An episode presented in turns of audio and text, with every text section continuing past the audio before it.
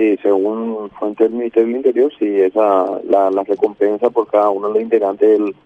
del, grupo criminal EPP eh, sigue vigente, también por cualquier información que nos lleve o nos conduzca a ellos. Eh, es muy importante que la gente tome conciencia de que tenemos dos personas que están privadas de su libertad, separadas de su familia, y que también ellos quieren pasar la Navidad, la Semana Santa y todos los días de la, de la semana, del mes y del año quieren pasar con ellos.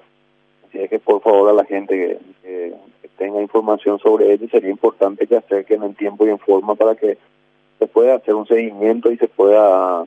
llegar a rescatar a estas dos personas ya que eh, hay gente sufriendo y eso no es bueno.